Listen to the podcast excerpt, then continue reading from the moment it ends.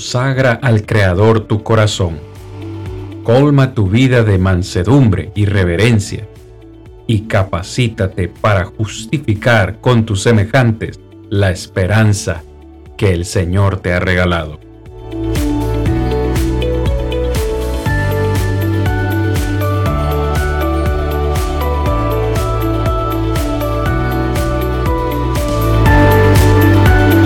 Yo soy Cristian Vargas, evangelista de Plainview Iglesia de Cristo, y este es su programa, Defendamos Juntos la Esperanza.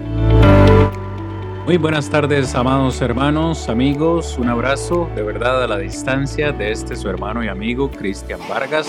Un placer de nuevo, hermanos, poder estar con ustedes para compartir un episodio más de este su programa, Defendamos Juntos la Esperanza el programa donde los cristianos, los hijos de Dios, defendemos esa esperanza que el Señor nos ha dado cada semana. Hoy con un tema súper importante, hermanos, relacionado con el Espíritu Santo. Hoy vamos a hablar en estas dos horas de este tema acerca de el bautismo del Espíritu Santo o en el Espíritu Santo. Por supuesto, hermanos, como siempre, me encuentro acompañado de mi hermano Rodrigo Gamboa, de la congregación de Siquirres, Limón, Costa Rica, al cual pues le damos las buenas noches. Hermano Rodri. Buenas noches, hermano. Gracias a Dios por la oportunidad que nos da y también buenas noches y bienvenido a cada uno de los que está con nosotros en esta hora. Esperamos, como siempre, que sea de gran bendición este, el tema de esta noche y que podamos disfrutarlo a la luz de la palabra de Dios y en realidad dando gracias a Dios por la oportunidad que nos da y a cada uno de los que ha tomado su tiempo también para conectarse con nosotros y así juntos poder alimentarnos de la bendita palabra de nuestro Dios. ¿Listos? ¿Preparados para compartir la lección de hoy con nuestros hermanos? Estamos ya en nuestro cuarto episodio de esta cuarta temporada, donde vamos a estar hablando el día de hoy de el bautismo en el Espíritu Santo, un tema que nos ha parecido muy importante conversar con ustedes el día de hoy, puesto que es de, de interés público y de interés en, mucha, en muchas de las iglesias de, del Señor y principalmente dentro de las denominaciones, ya que es un tema pues de, primer, de primera categoría, si debo decirlo de esa forma, o, o de primer interés. Hermano Rigo, la semana pasada pues nosotros eh, estuvimos hablando también de un, de un tema muy, muy importante que va casi prácticamente de la mano con lo, que, con lo que vamos a hablar hoy. Y quisiera recordar que una de las cosas importantes que mencionamos la semana pasada es acerca de algunas creencias populares con respecto a la influencia del Espíritu Santo en la vida de una persona y especialmente en la vida de un no creyente. Hay quienes optan por la posición de que el Espíritu Santo trabaja de una manera directa en el corazón del perdido. Cuando decimos perdido, pues nos referimos a un no creyente, ¿verdad? Hay otros que optan por otra línea y nos dicen que el Espíritu Santo trabaja conjuntamente eh, con la predicación o la lectura de la palabra de Dios. Y hay otros que pues afirman que el Espíritu Santo trabaja indirectamente por medio de la palabra del Señor. Pues creo que el día de hoy vamos a continuar este tema porque hicimos conclusiones muy importantes la semana anterior y una de ellas fue que el Espíritu Santo definitivamente, pues eh, en el Nuevo Testamento, eh, no lo encontramos eh, trabajando de una forma directa, directa, como algunos quieren dejarlo ver, en el corazón de una persona no creyente. ¿Ok? Espero que vayamos definiendo bien los términos. Hay que entender cómo trabaja el Espíritu Santo en la vida de un inconverso y cómo trabaja el Espíritu Santo en la vida de un converso o de un cristiano. La verdad tiene que ser dicha, no se llega a experimentar y a conocer el Espíritu Santo por medio de experiencias emocionales, sino únicamente a través, por supuesto, de la palabra expuesta, la palabra predicada. El día de hoy, Rigo, quiero que demos inicio, hermano, a manera de introducción con un texto que son palabras textuales de, de Juan el Bautista. Cuando nosotros hablamos, hermanos y amigos, del Espíritu Santo o del bautismo en el Espíritu Santo, no es algo que se nos esté ocurriendo, que, nos esté saliendo de nuestra mente, no. Fueron palabras eh, textuales y literales que en este caso pronunció Juan el Bautista. Y en Mateo capítulo 3, usted lo tiene en la presentación, versículo 11, Juan el Bautista dijo lo siguiente, yo a la verdad os bautizo con agua para arrepentimiento, pero el que viene, perdón, detrás de mí, es más poderoso que yo, a quien no soy digno de quitarle las sandalias. Debemos entender que Juan el Bautista se está refiriendo al Mesías, se está refiriendo a Jesús, a nuestro Señor y Salvador. Y Juan dice de él que Él os bautizará con el Espíritu Santo y con fuego. Esto lo que dice la Biblia de las Américas. La Reina Valera utiliza casi la misma terminología, únicamente que él dice, Él os bautizará en Espíritu Santo y fuego. Biblia de las Américas dice, os bautizará con el Espíritu Santo y fuego.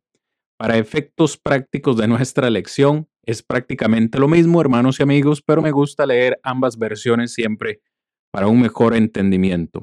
Así es que, Rigo, de aquí es de donde extraemos la enseñanza del día de hoy. ¿Cuándo, cómo, dónde, de qué forma se iba a dar este bautismo del Espíritu Santo? ¿Se continúa dando este bautismo en el Espíritu Santo y si, y si continúa, perdón, cómo se, se da ese bautismo. De todas esas preguntas, pues vamos a tratar de hablar el día de hoy en esta lección. Rigo, algunas palabras, hermano, eh, digo, de introducción antes de entrar al tema de esta noche. En realidad, como decías, es un tema bastante importante en donde miramos también mucha confusión en muchas personas hoy en día en donde mal aplican, ¿verdad? De, de una forma lo que es el bautismo en el Espíritu Santo y entonces abogan por una práctica que debe de darse hoy en día y que es lo que define en realidad a la persona en cuanto a su relación con Dios. Y debemos decir, como has mencionado, que no es por experiencias que nosotros nos damos cuenta de nuestra relación con Dios en cuanto a lo que Dios nos promete. Este, debemos de considerar lo que Dios traza a través de su palabra. Y aún aquí en el versículo 11 hay dos cosas de las cuales nosotros prácticamente vamos a, enfocarnos y a mirar, por lo menos el desarrollo del tema es de el bautismo del Espíritu Santo, porque dice, y en fuego, también es una parte que también se relaciona mucho o lo relaciona mucho con el bautismo del Espíritu Santo, por lo que vamos a ver más adelante y que conocemos de lo que habla Hechos capítulo 2 en el día de Pentecostés, en una aplicación incorrecta. Y entonces debemos de tener cuidado y de hecho podamos mirar en esta hora lo que Dios nos traza a través de su palabra y cómo nos orienta para nosotros poder saber qué es lo que Dios nos muestra a través de su palabra y tener seguridad en cuanto a esto. Y también recordar una vez más que dentro de este tema se nos va a probar con la Biblia también que hay cosas o hay formas en las que el Espíritu Santo llegó a obrar dentro de la iglesia primitiva, allá en el primer siglo,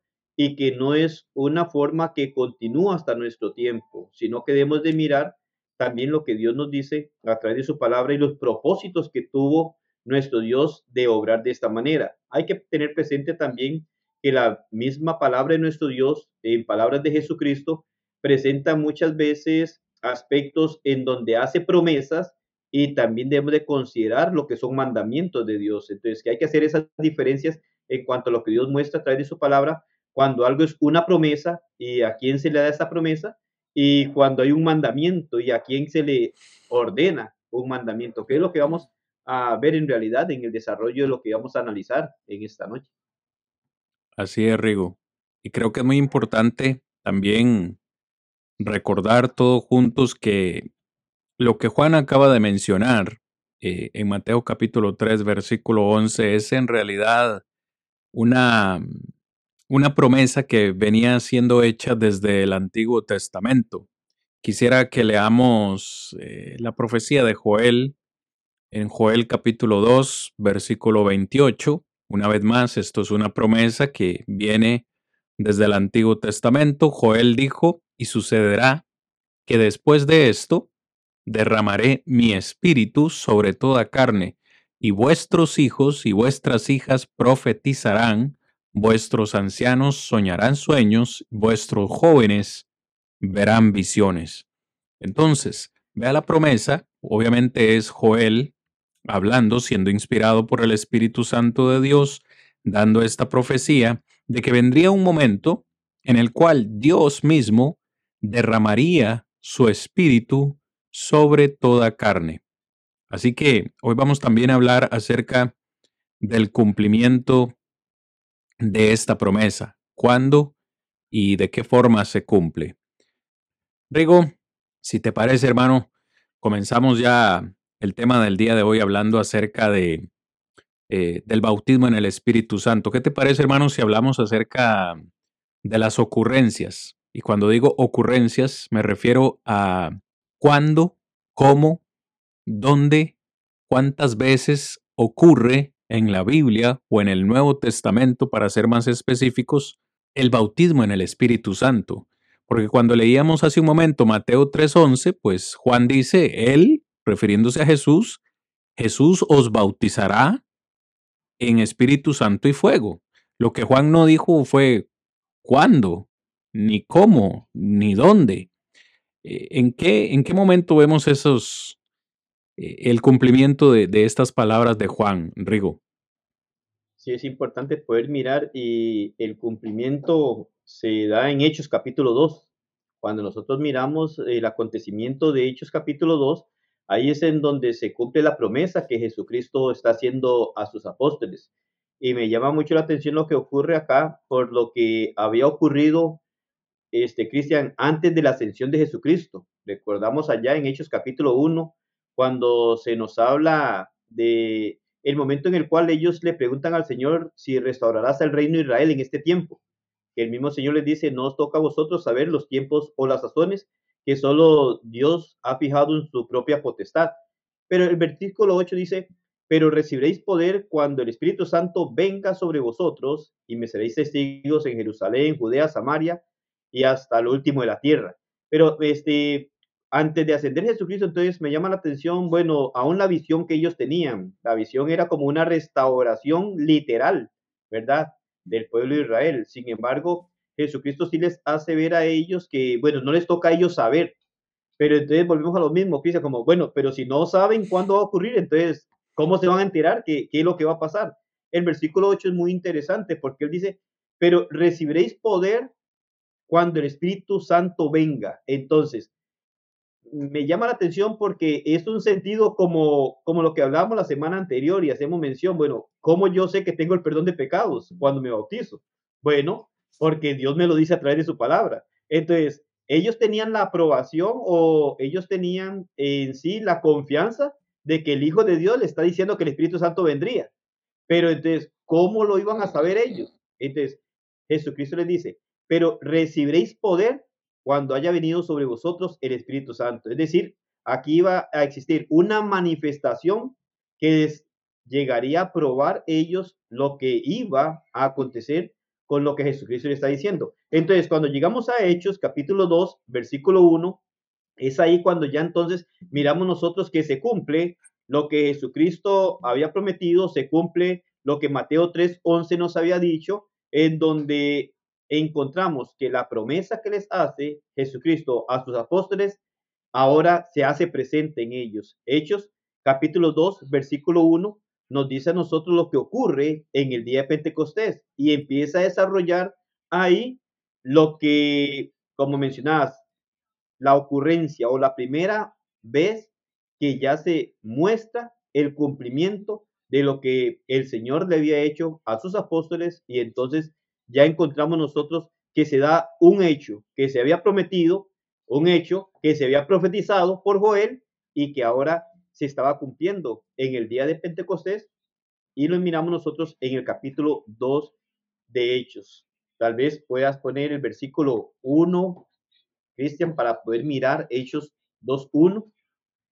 Entonces el versículo 1 nos dice, cuando llegó el día de Pentecostés, estaban todos juntos en un mismo lugar. Entonces, en el día de Pentecostés, están todos juntos allí, ¿verdad? Bueno, ya Jesucristo les había mandado también que no se fueran, ¿verdad? Que estuvieran allí. Pero dice el 2, de repente vino del cielo un ruido como el de un, como el de Uria ráfaga de viento impetuoso que llenó toda la casa donde estaban sentados y se le aparecieron lenguas como de fuego que repartiéndose se posaron sobre cada uno de ellos. El 4 ya dice, todos fueron llenos del Espíritu Santo y comenzaron a hablar en otras lenguas según el Espíritu les daba habilidad para expresarse. Ahí es en donde miramos nosotros el cumplimiento. Entonces, dice que en aquel momento, esto tal vez algo rápido, Cristian, que tal vez no es el enfoque que tenemos hoy, pero el versículo 2, cuando nos habla nosotros, más bien el 3,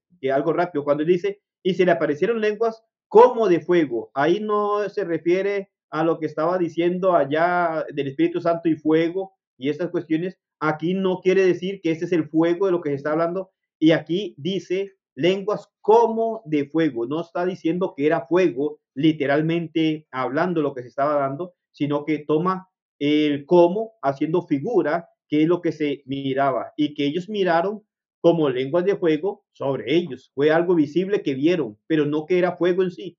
Pero lo importante y que si nos detienen esta hora es cuando dice, todos fueron llenos del Espíritu Santo. ¿Cómo darse cuenta que fueron llenos del Espíritu Santo? Bueno, dice que ellos comenzaron a hablar en otras lenguas según el Espíritu les daba esa habilidad para expresarlas. Entonces la promesa que Jesucristo hizo a los apóstoles se está cumpliendo en el día de Pentecostés, según Hechos capítulo 2 del versículo 1 al 4. Y entonces es el primer, es la primera vez que se mira esto y que si contemplamos lo de Mateo 3:11 y otros muchos textos que hablan sobre una promesa que Jesucristo les daba a sus apóstoles y mirando lo que Joel había profetizado, se está cumpliendo en Hechos capítulo 2, en el primer Pentecostés, después de que Jesucristo había ascendido al cielo.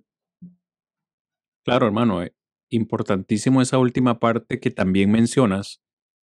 El día de Pentecostés no solamente se cumple la promesa que Jesucristo le había hecho a sus apóstoles en Juan capítulo 14, de enviarles el Espíritu Santo, enviarles el Consolador, sino que de hecho yo veo que Pedro comprende que es el cumplimiento en sí mismo de la, de la profecía de, Joel que leíamos hace un momento, porque eh, incluso cuando uno avanza al versículo 14, eh, que dice que Pedro, permíteme ponerlo por acá, Pedro comienza a predicar, se pone de pie junto con los once y comienza eh, su disertación diciendo, estos judíos no están borrachos, no están ebrios como ustedes oponen, porque es la hora tercera del día. Y en el verso 16 dice, porque o por esto, perdón, pero esto es lo dicho por el profeta Joel y comienza él a citar Joel 2.28, en los postreros días, dice Dios, derramaré mi espíritu sobre toda carne, etcétera, etcétera. Entonces, en este día de Pentecostés, Rigo, yo creo que para todos los que nos escuchan, realmente se están cumpliendo mm, se está cumpliendo la misma promesa, solo que dicha por dos personas diferentes, ¿verdad? En este caso, Joel y su profecía y también nuestro Señor Jesucristo. Muy importante. Entonces, esta es la primera ocasión en que sucede. Esta promesa fue exclusivamente para los apóstoles del Señor, hermano Rigo, o podríamos decir que abarcaba a alguien más, incluía a alguien más. ¿Qué me puedes decir de eso? Miramos que la promesa es directamente a los apóstoles. Ahora, debemos de mirar que hablando de una forma directa, y miraremos más adelante en el desarrollo, aunque era una promesa directa a los apóstoles, indirectamente beneficiaría a lo que está ocurriendo precisamente en ese día de Pentecostés, como mencionabas.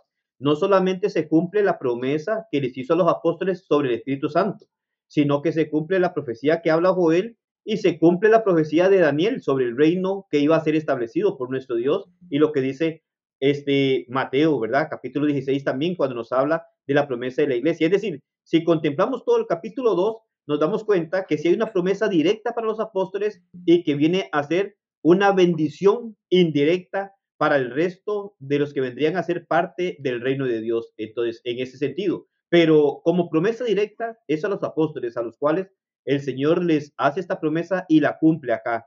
Una promesa directa que la hace el Señor y lo que vamos a mirar más adelante, los beneficios que resulta, y después como consecuencia positiva también vienen a ser beneficiados los cristianos. Pero como el verlo como un mandamiento o como una promesa, esta es una promesa directa para los apóstoles que nosotros encontramos, que fue la que Jesucristo les hizo precisamente a ellos, que miramos nosotros aún en el Evangelio de Juan, que podemos contemplarlo nosotros allí. Hermano Rigo, si alguien nos preguntara hoy en día, ¿cómo podemos estar seguros o cómo sabemos nosotros que esta promesa fue únicamente para, para los apóstoles? Te hago la pregunta porque eh, eh, es muy común en el mundo religioso de hoy que pues se nos, se nos diga que, que el bautismo en el Espíritu Santo es para cualquier persona. Y de esto sabemos que se predica mucho en el mundo religioso de hoy. Pero cuando le decimos a alguien, vea, esta promesa únicamente fue para los apóstoles. Y ellos nos podrían preguntar, ¿cómo podemos estar tan seguros? ¿Cómo podemos estar seguros que no es para nosotros también? Eh, ¿Qué les podríamos decir? Nosotros cuando miramos sobre esto y también el poder ver quién vendría a ejecutar, por así decirlo, el bautismo, ¿verdad? Del Espíritu Santo es algo que nosotros debemos de considerar. Cuando nosotros vemos lo que Dios nos dice y nos traza a través de su palabra, comprendemos también que es un sentido en el cual nuestro Señor Jesucristo, por ejemplo, en Juan capítulo 14, habla directamente a los apóstoles, haciéndoles una promesa de enviar el constador, ¿verdad? El cual iba a estar con ellos. Ahora, cuando nosotros miramos, es cierto, Cristian, es cierto que si nosotros lo miramos como consolador, como ayudador y todo esto, esto lo hace también en el cristiano, ¿verdad? En todo cristiano, porque viene a ser el ayudador nuestro. Pero cuando nosotros miramos sobre Jesucristo y el propósito o los propósitos que veremos más adelante también sobre lo que hace el Espíritu Santo y lo que haría en ellos, había un propósito directo con los apóstoles para darles a conocer la verdad de Dios y sobre lo que Jesucristo les había enseñado a ellos. Entonces, cuando nosotros vemos esto, ¿cómo nos damos cuenta? ¿De qué manera vemos? Aún mirando desde Hechos capítulo 2 en adelante, que sería ya, digamos, como una respuesta a lo que ocurre de ahí en adelante, no encontramos un solo ejemplo en donde alguna otra persona fuera los apóstoles recibieran esto de esta manera. La otra ocurrencia que nosotros podemos mirar y miraremos es un caso excepcional, que es el caso de Cornelio, pero que tenemos que encontrar y saber que estamos hablando en el tiempo en el que la profecía aún de Joel se hacía ver y a quienes eran hechas promesas de lo que Dios haría y cuando dice que derramaría sobre toda carne, que vendría a enfocar sobre toda carne, hablando de judíos y gentiles, que también tenía que existir una forma en la cual se pudiera identificar, ¿verdad? A los gentiles con la misma bendición que vendría posteriormente. Pero cuando nosotros miramos en el Evangelio de Juan, cuando analizamos lo que Jesucristo hace mención a sus seguidores, a sus apóstoles, él Dice, por ejemplo, en el versículo 16 de Juan 14, en donde empezamos a mirar ya una estructura de lo que Jesucristo empieza a enseñar y es algo directo con los apóstoles que está hablando. El versículo 16 de Juan 14, él dice, yo rogaré al Padre y os dará otro consolador para que esté con vosotros para siempre. Él habla claramente ahí sobre lo que iba a hacer y lo que les va a dar. Como te digo, Cristian, si nosotros miramos después de Pentecostés, podemos mirar al Espíritu Santo funcionando como consolador a todos los cristianos.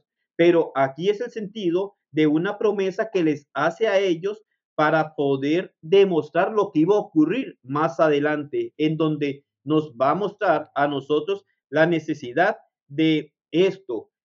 A quienes, yo sé que, y hablamos la semana pasada, lógicamente, que, bueno, el Espíritu Santo trabaja y nos ayuda, bueno, tanto al inconverso de una manera y el cristiano de otra, y que nos guía, sí, por medio de la palabra.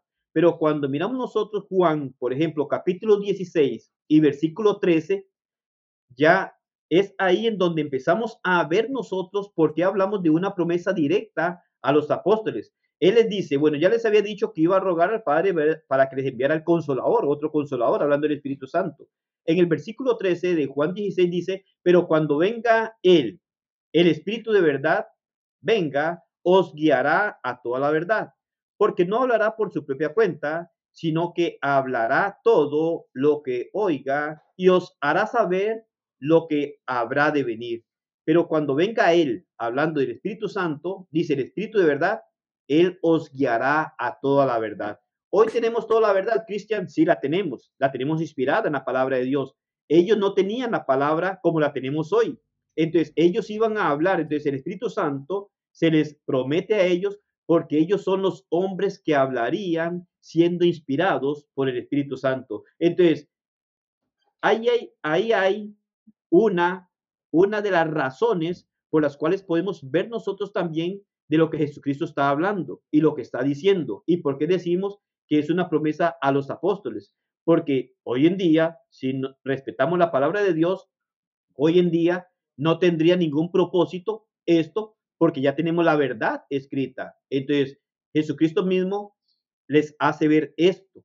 Jesucristo les promete a ellos porque ellos iban a ser los instrumentos inmediatos para dar a conocer la verdad de Dios. Y entonces empieza con una promesa hecha a los apóstoles y no a toda persona, porque tenía el propósito de cumplirse en ellos, siendo estos inspirados por el Espíritu Santo. Y ahí es en donde nosotros podemos contemplar lo que nos dice, además de muchos otros textos que podemos ver que es una promesa directa que se le hace a los apóstoles y no se le hace esta promesa a ninguna otra persona. Ahora, Estamos hablando de algo que ellos reciben directo y que vamos a mirar que lo reciben directamente de Dios, porque también la forma, el poder, que no es lo mismo que el Espíritu Santo, el poder es otra cosa, también vamos a mirar que muchas personas recibirían posiblemente el poder para actuar de forma sobrenatural o milagrosa.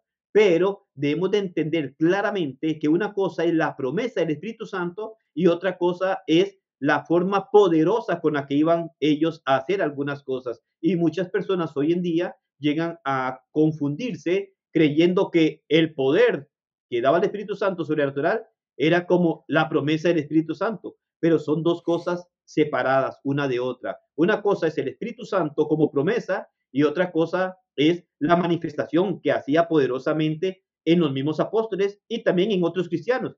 Pero en otros cristianos no ocurrió lo que ocurrió en ellos cuando se cumple la promesa, pero sí ocurrió en ellos la manifestación del Espíritu Santo, que es algo que nosotros debemos de mirar y, tener muy marcado en ese sentido. Exactamente, hermano Rigo. Curiosamente, en este momento que haces esa aclaración de, de, de que una cosa es la promesa del Espíritu Santo y otra cosa es el poder o la manifestación que ese espíritu iba a dar, eh, tenía que acá, perdón, en la presentación este texto de Hechos capítulo 1, que claramente cuando, cuando lo leemos entendemos que es Jesús eh, después de la resurrección. Esto dice eh, el escritor Lucas, 40 días con sus apóstoles enseñándoles acerca del reino de Dios. Y en el versículo 4 nos dice que Jesús les mandó que se quedasen en Jerusalén para que esperasen la promesa del Padre, la cual Él les dijo, oísteis de mí. Se está refiriendo a Juan 14 y Juan 16 que, que hacías mención, claramente la promesa. Sin embargo, en el verso 5 les dice, pues Juan bautizó con agua, pero vosotros, nótese por favor lo específico que es el Señor Jesús, está hablando con sus apóstoles y les dice, vosotros seréis bautizados con el Espíritu Santo dentro de pocos días. O sea, claramente leemos este texto y entendemos que es Jesús y que está hablando con sus discípulos. Jesús no está hablando con nosotros, ni Jesús no nos está prometiendo a nosotros que recibiremos el Espíritu Santo eh, de esa manera, ni que seremos bautizados con el Espíritu Santo, ni mucho menos recibiremos poder desde lo alto. Esta conversación la está teniendo él con sus apóstoles. En efecto, vemos que cuando el texto dice dentro de pocos días fue exactamente unos diez días después, el día de Pentecostés, cuando finalmente el Espíritu desciende sobre el cielo y son todos los apóstoles llenos del Espíritu Santo y pues comienzan a predicar eh, por primera vez ese evangelio que al final va a resultar en que la iglesia por primera vez venga en existencia. Eso yo creo que queda claro. Pero hace un momento me, me mencionabas que hay otra ocurrencia, aparte de Hechos 2. Hay otro momento, otra ocasión en la cual vemos, y lo voy a poner entre comillas, un bautismo del Espíritu Santo, que es en Hechos capítulo 10, eh, con el caso de Cornelio y su familia. ¿Qué te parece, Rigo, si vamos al texto y, y, luego me comentas un poquito, quizás, eh, no sé, alguna diferencia que podríamos ver entre esos dos textos, Hechos 2 y Hechos 10? ¿Qué diferencias hay? ¿O hay similitudes? ¿Es prácticamente lo mismo? Voy a, por cuestiones de tiempo, únicamente a colocar en la presentación el versículo 44. Creo que esa historia la hemos leído en otras ocasiones y algunos pues estamos familiarizados con ella. Dice el versículo 44, mientras Pedro aún hablaba estas palabras, el Espíritu Santo cayó sobre todos los que escuchaban el mensaje.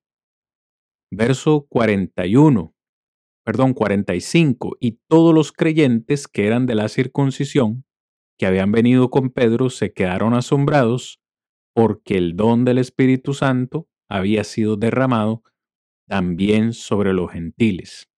Aparentemente, Rigo, pregunto, veo otra ocasión, otra ocurrencia, otro derramamiento o otro bautismo del Espíritu Santo acá descendido del cielo. Y quizás, digo, hermano, un texto como este pueda no sé si deba decir generar algún tipo de confusión o algún tipo de indicación para alguien hoy en día pensar, bueno, esto sucedió también con esta familia, puede seguir sucediendo el día de hoy. Y así lo creen muchas, muchas denominaciones hoy en día. Explícanos un poco, hermano, tu apreciación entre ambos textos. Bueno, en realidad lo que se debe considerar y siempre debemos de considerar es el inicio, estamos, y decíamos en el día Pentecostés, Hechos capítulo 2, da inicio el reino, de la iglesia. Se da este hecho con los apóstoles a quienes Dios había hecho, Jesucristo le había hecho la promesa. Debemos de ver que ahora en Hechos capítulo 10 precisamente habla sobre los gentiles. Si miramos nosotros todo el contexto, también recordamos que para Pedro como judío era era imposible tener una relación con gentiles o creer que un gentil iba a gozar de los mismos beneficios que los judíos.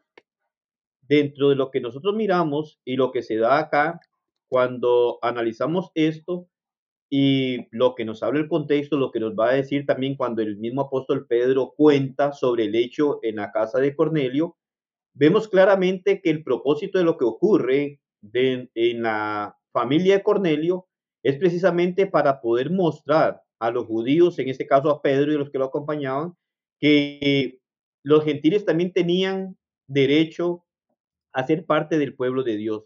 Entonces se da este hecho. Usted puede mirar y, hablar de ocurrencias y prácticamente vemos lo de Hechos capítulo 2 en el día Pentecostés y lo que ocurre en Hechos capítulo 10 con Cornelio. Son los únicos dos casos que nosotros podemos mirar. De ahí en adelante podemos darnos cuenta que en, el libro de Hechos aún nos hablan de muchos casos de conversión y no vuelve a tocar ningún punto de este, no vuelve a mencionar que haya ocurrido algo similar a esto. Entonces, lo que nos demuestra a nosotros es claro hoy en día no hay una repetición de esto. Ahora, lo que ocurre en Hechos viene a ser 10, viene a ser nuevamente una demostración de lo que Dios quiere hacer, tanto en este caso para Pedro, ¿verdad? Los judíos y nosotros hoy en día, que no hay excepción, el mismo Pedro entendió, no hay excepción de personas, vaya. Entonces, cuando hablamos nosotros de esto, podríamos decir, bueno, ¿qué es lo que ocurre en este caso? Bueno, se da una manifestación, la manifestación de que ellos hablan en lenguas también, como ocurrió con Pedro y los otros en el día de Pentecostés. Entonces, bueno, allá nos dice que Pedro y los apóstoles estaban llenos del Espíritu Santo y ocurre esto. Aquí nos dice que en Cornelio cayó el Espíritu Santo y entonces empezaron a hablar de esta manera. Entonces, ¿qué es lo que está ocurriendo? ¿Qué es lo que se mira? Este, ¿quebranta esto la promesa hecha a los apóstoles? Bueno, no en realidad, sino que lo que Dios está haciendo es mostrando a Pedro y a los otros judíos que el gentil es parte del cumplimiento de lo que Joel decía. Ya e, es extraño muchas veces, pero yo digo, es cierto, el Espíritu Santo estaba guiando a los apóstoles, pero aunque los estaba guiando, en varias ocasiones yo miro que, que Pedro no entendía muchas cosas y que es uno de los que se destaca. Y yo digo, no entendía muchas cosas porque e, este, cuando él ve en el lienzo y todo esto, eh, lo que Dios le hace ver, ¿verdad? Para que vaya a casa de Cornelio, eh, él, él no, no asimila que sea posible que haya un contacto tan cercano con los gentiles. Entonces, es algo que él no aprueba en primera instancia. Pero qué extraño, si Pedro está eh, inspirado por el Espíritu Santo y lo está guiando, pero usted mira eh, eh, lo que decíamos la semana anterior y podemos mirarlo aún en los apóstoles, no es que el Espíritu Santo manipula a la persona a que haga lo que él quiera o, crea lo que él quiera, sino que también da un libre albedrío para razonar según lo que Dios nos enseña a través de su palabra.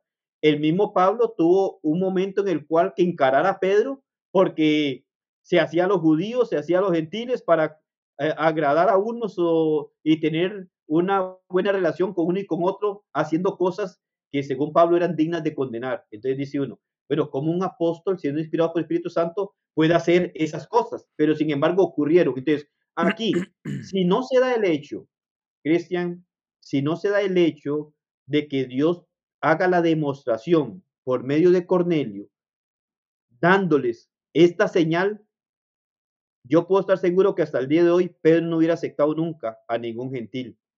Pedro necesitó esta señal de parte de Dios en Cornelio y en los de su casa para que Pedro pudiera aceptar lo que verdaderamente Dios había dicho por medio del profeta Joel. Que llega al punto Pedro de decir, bueno, si ocurrió esto, entonces, ¿quién es él? ¿O quién puede impedir el agua para estos, para que sean bautizados, si había esta demostración? Entonces, el don sobrenatural, la manifestación del Espíritu Santo se da en los de Cornelio para que Pedro pueda asimilar y comprender que estos eran parte también del pueblo de Dios y que la semejanza que puedo mirar, eh, Cristian, y que se puede ver así, a, este, muy, muy, muy general, es que los apóstoles fueron llenos del Espíritu Santo, ¿verdad? Cumplida la promesa de lo que Jesucristo había hecho. En el caso de Cornelio, no dice que fueron llenos del Espíritu Santo, dice que el Espíritu Santo cayó sobre ellos y entonces se dio la manifestación. Entonces, ahí es en donde sigo mirando que la promesa es hecha a los apóstoles y cumplida en los apóstoles, que este es un caso, ¿verdad? Un caso aislado para poder mostrarle a Pedro y a los otros judíos que los gentiles también eran parte del pueblo de Dios. Rico, qué interesante porque estamos viendo que aunque parece ser un mismo, un mismo evento, encontramos ciertas, ciertas similitudes. Bien acabas de, de mencionar y yo creo que debe quedar bien claro. La promesa como tal únicamente fue dada a los apóstoles y su cumplimiento es en Hechos capítulo 2 encontramos este otro acontecimiento o esta otra ocurrencia en Hechos capítulo 10, pero no podríamos afirmar que ya como una promesa, porque Jesucristo nunca le prometió el Espíritu Santo a Cornelio y su familia. Entonces, yo veo, hermano, que aunque pareciera ser igual, no es igual. Aunque debe quedar claro también que ambos acontecimientos, quien está orquestando todo esto o el que está detrás de todo esto es el, el Señor. Porque ciertamente, aunque en Hechos 2 fue una promesa, quien envió el Espíritu Santo fue el Señor. Y de la misma forma, yo entiendo, corrígeme si estoy equivocado, entiendo que es el Señor mismo quien envía o hace caer sobre Cornelio y su familia el Espíritu Santo. Lo que vamos a ver en breve son un poquito más de los propósitos y las diferencias más específicas, como por ejemplo, ¿por qué cayó el Espíritu Santo el día de Pentecostés sobre los apóstoles? ¿Y por qué cayó sobre, sobre Cornelio y su familia? Pero sí que debe quedar claro que en ambas ocasiones quien está detrás de, de, escena orquestando ambos eventos es el Señor. Estoy bien, hermano Rigo, hasta ahí. Claro, claro. Ah, eh, correcto, es lo que miramos nosotros y es, es, es, el que está detrás de este evento, por decirlo así, de lo que es el cumplimiento de la promesa y lo que está ocurriendo acá. Ahora, este Cristian, también vale la pena que cuando hablamos de que es una promesa de que Dios hace a los apóstoles, también debemos de considerar que como una promesa a los apóstoles, ¿cómo diríamos?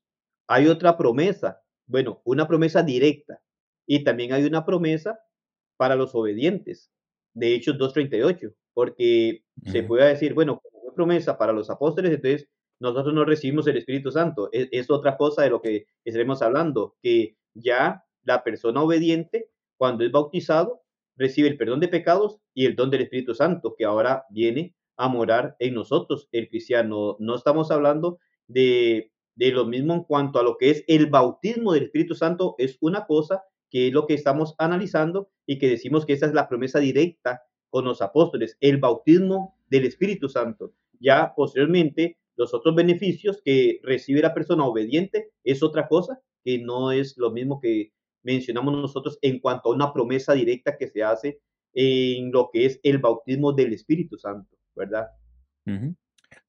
Hermano, ¿qué te parece si hablamos un poquito acerca, antes de irnos al, receso de, de, esta noche, en unos 10 minutitos que nos quedan, ¿qué te parece si hablamos un poco acerca de los propósitos?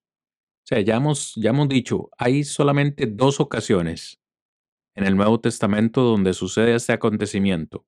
Eso lo puede verificar cualquiera. Cualquiera que lea la Biblia va a poder notar que no hay otra ocasión que esto suceda. Hemos dicho también, pues que en ambas, en ambos acontecimientos, quien está detrás de escena, perdón, es el Señor, orquestando todo esto. Hemos hablado de la, de la promesa de Joel, hemos hablado de la promesa de que mencionó Juan el Bautista. Hablemos un poco acerca de los propósitos. ¿Por qué crees eh, que el Espíritu Santo descendió del cielo o sea, ya sabemos que es una promesa, pero ¿por qué o para qué descendió sobre los apóstoles el día de Pentecostés? Esto tal vez sería importante aclarárselo a los hermanos, porque cuando hablamos de propósitos, si un propósito ya ha sido cumplido, no, no hay necesidad de que se siga cumpliendo hoy en día. No sé si me captas un poco la pregunta y mencionamos algunos de esos propósitos. Sí, claro, porque e, es, es bueno, es bueno tener esa, eso claro, porque como dices, y es lo que se desconoce o desconoce muchas personas en muchas ocasiones, porque debemos de considerar que si hay propósitos por las cuales se da X evento, por así decirlo, pues cumplir esos propósitos, pues ya no tiene ningún significado seguir reclamando porque se siga dando. Y entonces cuando nosotros miramos dentro de lo que nos habla Dios a través de su palabra y consideramos que el mismo Jesucristo hace mención y da razones por las cuales iba a ocurrir esto, ahí encontramos que este, Dios tenía propósitos para poder llevar a cabo esto. En Juan 14, 17, por ejemplo, nos muestra que uno de esos propósitos era permanecer, ¿verdad? Con ellos y estar en ellos. El versículo 17 dice, es decir, el Espíritu de verdad, a quien el mundo no puede recibir porque ni le ve ni le conoce, pero vosotros sí le conocéis, porque mora con vosotros y estará en vosotros. Entonces, ahí hace ver claramente uno de los propósitos. Lógicamente, antes habíamos dicho que en Juan 14, 26, por ejemplo, que es prácticamente como una cadena de, de esos propósitos que se dan y que se unen uno con otro. Porque en Juan 14, 26 dice que el propósito que tenía era que el consolador, el Espíritu Santo, a quien el Padre enviará en mi nombre, Él os enseñará todas las cosas y os recordará todo lo que os he dicho. Bueno, ¿quiénes habían sido? Bueno, según lo que miramos a la luz de las escrituras, es un promedio de unos tres años, ¿verdad? Que es el ministerio de Jesucristo. Y durante este promedio de tres años, escoge a sus doce para instruirlos, para darles a conocer. Pero siempre en la gran sabiduría de Dios y nos muestra una vez más que nosotros como seres humanos también somos olvidadizos muchas veces. Ellos habían escuchado muchas enseñanzas del Señor, habían entendido muchas cosas, pero por el transcurso de tres años era o es tal vez diríamos como lógico que olvidaran algunas cosas, pero según lo que nos muestra la escritura, nuestro Señor les hace ver a ellos que uno de los propósitos es que Él les iba a enseñar todas las cosas y les iba a recordar todo lo que Él les había dicho. Entonces, esto aquí en Cristian, a los apóstoles, o sea, aparte que nos dice los propósitos, nos dice también para con quién era esto. Es decir, el bautismo del Espíritu Santo era para los apóstoles. Ninguna otra persona había sido instruida por el Señor durante tres años. Ninguna persona estuvo con él día y noche caminando este, durante aquel tiempo pero los apóstoles sí estuvieron allí y entonces a ellos es que les hace esta promesa. El 14:26 nos hace ver que entonces dos cosas, enseñarle todas las cosas y recordarles todo lo que Jesucristo les había dicho. También en el mismo Juan 15:26 dice que lo que vendría a hacer es darle testimonio acerca de Jesucristo. Y esto es algo importante. Él dice, cuando venga el consolador, a quien yo enviaré del Padre, es decir, el Espíritu de verdad, que procede del Padre, Él dará testimonio de mí. Entonces, el propósito. Ahora, testimonio en primera mano. Los apóstoles habían andado con Jesucristo, habían convivido con Él y ahora el mismo Espíritu Santo también, a pesar de todo lo que ellos habían conocido de Jesucristo, les iba, ¿qué diríamos? Como a ratificar, dando testimonio de quién era el Hijo de Dios en realidad. Entonces, propósitos que se cumplen en quién, según lo que miramos, en los apóstoles, nada más porque eran ellos los que habían tenido esta relación con Jesucristo. Capítulo 16, versículo 13 de Juan también nos habla sobre otro propósito que nosotros encontramos en cuanto a lo que él dice. Y entonces él manifiesta claramente que iba a hacer algo en ellos, pero cuando venga él, el Espíritu de verdad, venga, os guiará a toda la verdad, porque no hablará por su propia cuenta, sino que hablará todo lo que oiga y os hará saber lo que habrá de venir. Entonces, ellos necesitaban una guía, necesitaban una dirección. Hablamos del caso de Hechos capítulo 2. Si no hubiera acontecido esto, Pedro en el versículo 14 no se hubiera puesto en pie a decir lo que iba a decir allí, sino que se necesitó esto para que él pudiera ponerse en pie para dar a conocer el cumplimiento de la profecía de Joel. Entonces los iba a guiar al conocimiento de lo que Dios dice. Igual 16:13 que hemos mirado hace una forma en donde dice que les declarará todas las cosas que han de venir.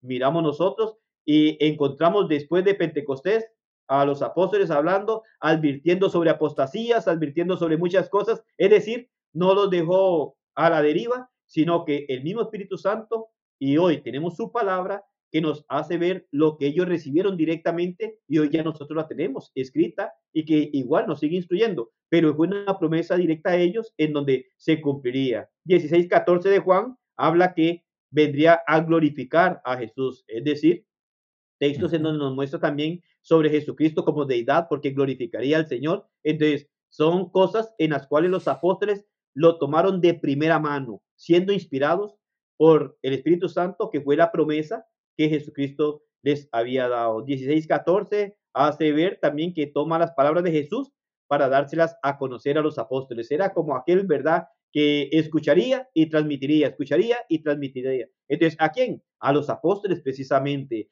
Cuando contemplamos todo esto, Cristian, nos deja ver claramente que si fue a los apóstoles y el decir que esto está en pie o vigente hoy en día, tendríamos que aceptar que hay apóstoles vivos de aquellos que estuvieron con Jesucristo, ¿verdad? No de los que se hacen llamar apóstoles hoy y que no cumplen ni el requisito de ser apóstol, porque claramente la escritura nos muestra que para ser un apóstol habían requisitos. Muchos hoy se proclaman apóstol, pero no llenan el requisito del Señor. Y sabemos que dentro de los requisitos, para hoy alguien ser apóstol tendría que tener un poco más de dos mil años, porque tendría que haber sido testigo de lo ocurrido con Jesucristo y de la ascensión de Jesucristo, lo cual es algo imposible hoy en día. Y entonces miramos que todos los textos que consideramos en el Evangelio de Juan son directamente con los apóstoles. Cristian, no, no, no, no hay personaje aparte de ellos. Y los resultados o los propósitos o las razones por las cuales Jesucristo hacía esta promesa y el propósito que tenía era precisamente este. Ellos necesitaban una guía, necesitaban alguien que les comunicara, alguien que les recordara, alguien que les advirtiera, alguien que les dijera qué es lo que tenían que dar a conocer.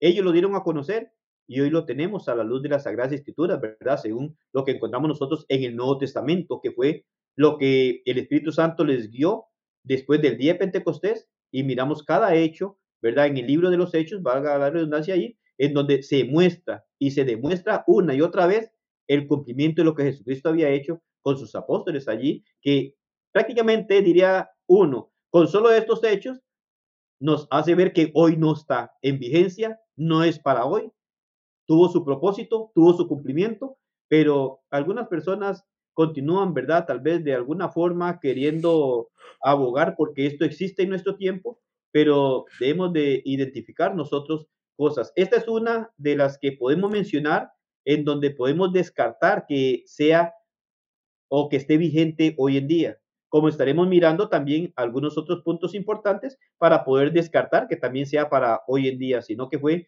para aquel tiempo en donde da inicio la iglesia, en donde se nos manifiesta en Hechos capítulo 2 en adelante el cumplimiento de estas cosas que irían a ocurrir. Qué increíble, hermano Rigo. Qué increíble, porque para mí incluso hasta hace sentido, tiene mucho sentido. Digamos, eh, el Señor ha ascendido al cielo o va a ascender al cielo, los apóstoles humanamente hablando son o van a ser los instrumentos para la continuación de la predicación, el inicio de la iglesia y sobre todo algo muy importante que leías, que para mí es importante remarcarlo dice Jesús que el Espíritu Santo los guiaría a ellos a toda la verdad.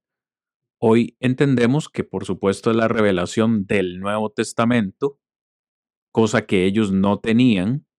Nosotros lo tenemos hoy de una manera escrita, ellos no. Así que el Espíritu Santo iba a ser el medio por el cual ellos serían guiados a toda la verdad. Y me llamaba la atención eso precisamente porque si alguien hoy en día dice que ha recibido alguna revelación del Espíritu Santo, entonces Jesús mintió ahí porque hay, hay nuevas verdades que se están revelando hoy, ¿verdad? Entonces el Espíritu Santo falló también porque no les reveló a los apóstoles toda la verdad, sino que faltaba un poco de un poco de verdad por ser revelada. No los guiaría a toda la verdad. En fin, creo que hace mucho, mucho sentido que, el Señor Jesucristo les esté dando esta promesa del Espíritu Santo para guiarlos en una tarea tan importante como la evangelización de todo el mundo y finalmente dar un mensaje escrito para todas las generaciones que vendríamos. Obviamente estamos incluidos nosotros, que, vaya, en ocasión, Rigo, a veces se nos olvida la gran bendición que tenemos la cual es tener ya la, la verdad de Dios completa revelada en este libro que hoy estudiamos y que conocemos como la Biblia. ¿Qué pasa el día de el día de, de Cornelio, el día que el Espíritu desciende o cae sobre Cornelio y su familia? ¿Se cumplen los mismos propósitos? Creo que por ahí ya mencionaste más o menos cuál fue el propósito, pero si alguien recién se nos une a la transmisión y no lo pudo escuchar, ¿cuál es el propósito por el cual el Espíritu Santo desciende o cae sobre Cornelio y su familia, hermano Rigo? Sí, es muy importante. Y, iba a decirte que es otro de los, de los puntos que podemos considerar. Bueno, ahora mencionaba, dice a toda la verdad. Entonces, como decía, Jesucristo mentiría o mintió si no fue a toda la verdad. Y dice toda la verdad. Es decir, ellos iban a recibir toda la verdad. Entonces, cuando ya ellos murieran, cuando ellos pasaran, era el tiempo que Dios había dispuesto para dar a conocer toda la verdad. Entonces, en cuanto a esto, ya no hay una verdad que deba revelar. Entonces, porque igual, Cristian, yo sé que hay muchas verdades y a la luz de la Biblia hay muchas verdades, pero la verdad que Dios iba a revelar y que Jesucristo muestra y que iba a revelar es sobre la verdad que tenemos en el Nuevo Testamento para poder ser salvos hoy en día y cómo hacer las cosas.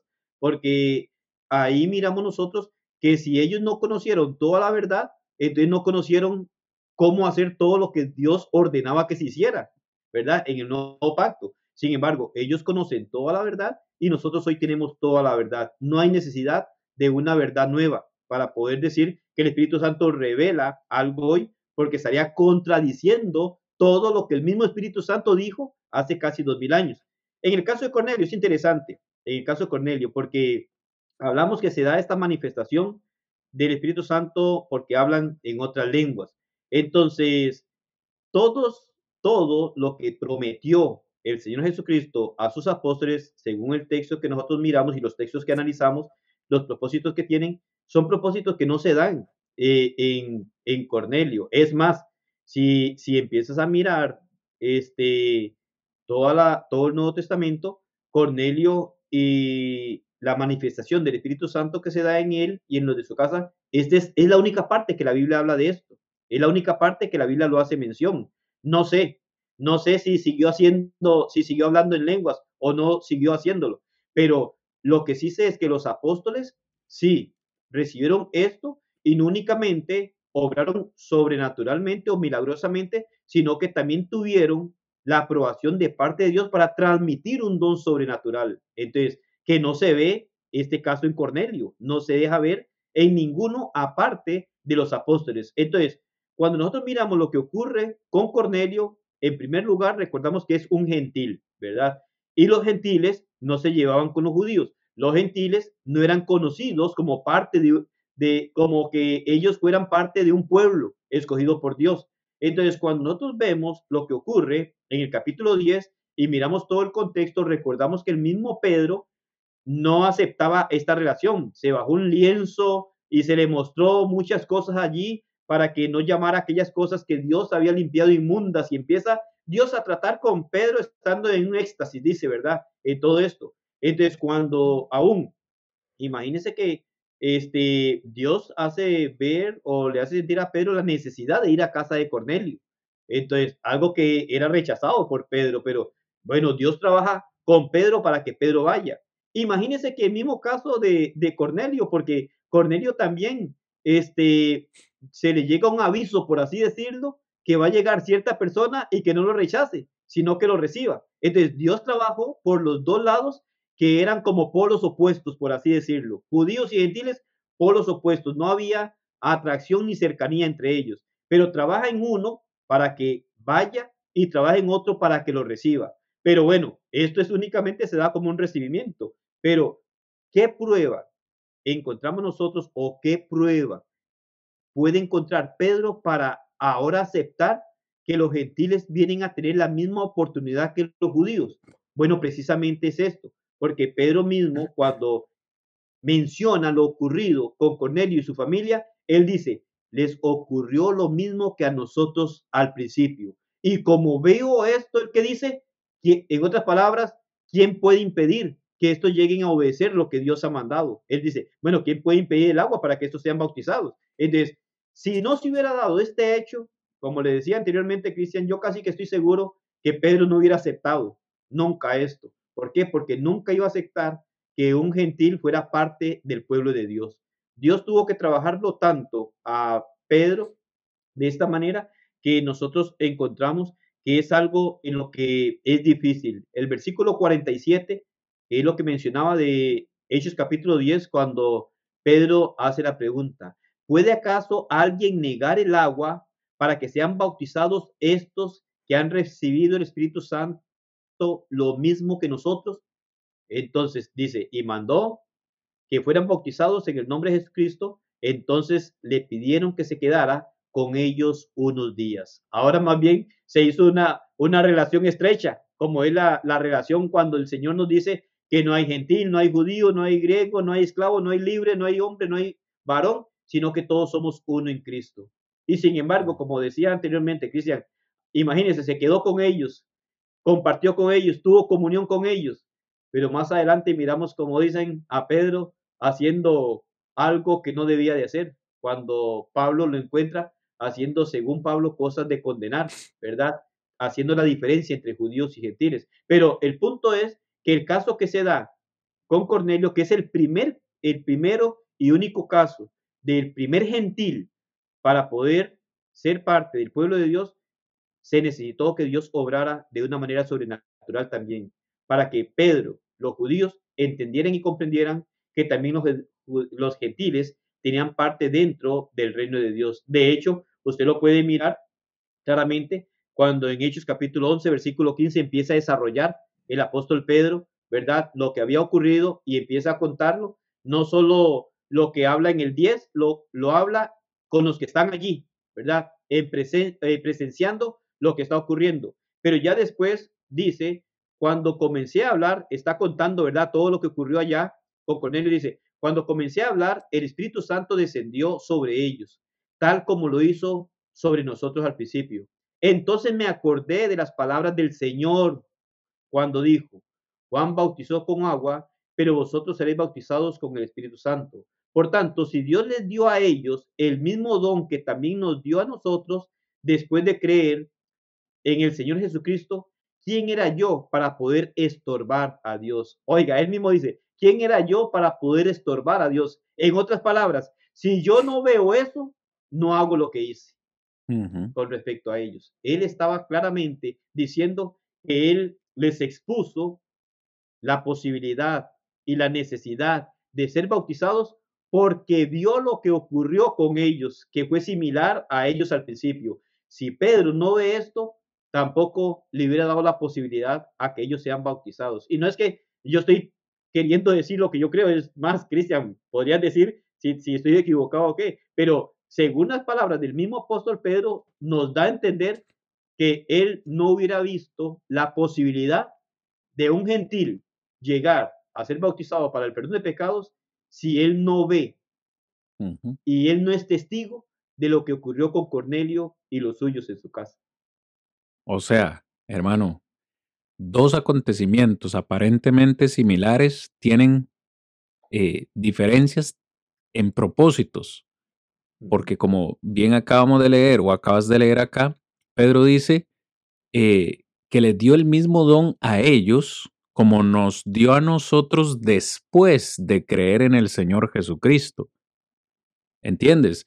Los apóstoles recibieron ese, ese espíritu como promesa después que habían creído. Sin embargo, a Cornelio y su familia se les, se les derrama o se les hace caer ese espíritu sobre ellos antes de dar el paso de obediencia que eso es otro temita que también vamos a tocar en la segunda parte del programa, porque la historia no quedó ahí, pues Pedro les mandó a dar otro paso, el paso de obediencia. Pero vaya que es interesante porque, eh, bueno, tiempo nos faltaría, porque como bien decías hace un momento, tampoco tenemos evidencia de que Cornelio y su familia hayan seguido utilizando o hayan seguido hablando en lenguas o que incluso hayan tenido otro poder. Porque bien sabemos que los apóstoles no solamente hablaban en lenguas, también hacían milagros, sanidades, resucitaron muertos. No sabemos ni podemos decir que Cornelio y su familia pues hayan tenido esa misma capacidad. Y si la tuvieron, pues no se nos dejó escrito. Así que vaya, tremendo, tremendo tema. Muy bien, hermanos y amigos, estamos de vuelta para la segunda parte de este cuarto episodio de Defendamos Juntos la Esperanza, donde estamos hablando el día de hoy acerca del bautismo en el Espíritu Santo. En esta segunda parte, hermanos, pues vamos a hablar únicamente de dos, dos puntitos más que nos resta conversar con ustedes, pero no por ser los últimos, son menos importantes. Hermanos y amigos, queremos hablar con ustedes acerca de la identidad. Es muy importante identificar qué es lo que encontramos en estos dos acontecimientos. Hechos 2, Hechos 10. Promesa versus mandamiento. Ya hemos dicho, hermano Rigo, en esta primera sección del programa, que este derramamiento, si puedo utilizar esa palabra, o este bautismo del Espíritu Santo o en el Espíritu Santo, de Hechos 2 fue claramente una promesa eh, anunciada desde el Antiguo Testamento, anunciada también por Juan el Bautista y también por nuestro Señor Jesucristo. Hechos capítulo 1, versículos 4 y 5, que ya leímos, pues el Señor Jesucristo le dice a sus apóstoles, esperad la promesa del Padre en Jerusalén, la cual dijo, habéis oído de parte de mí. Porque Juan ciertamente bautizó en agua, pero vosotros seréis bautizados en el Espíritu Santo dentro de no muchos días. ¿Qué encontramos en Hechos capítulo 10?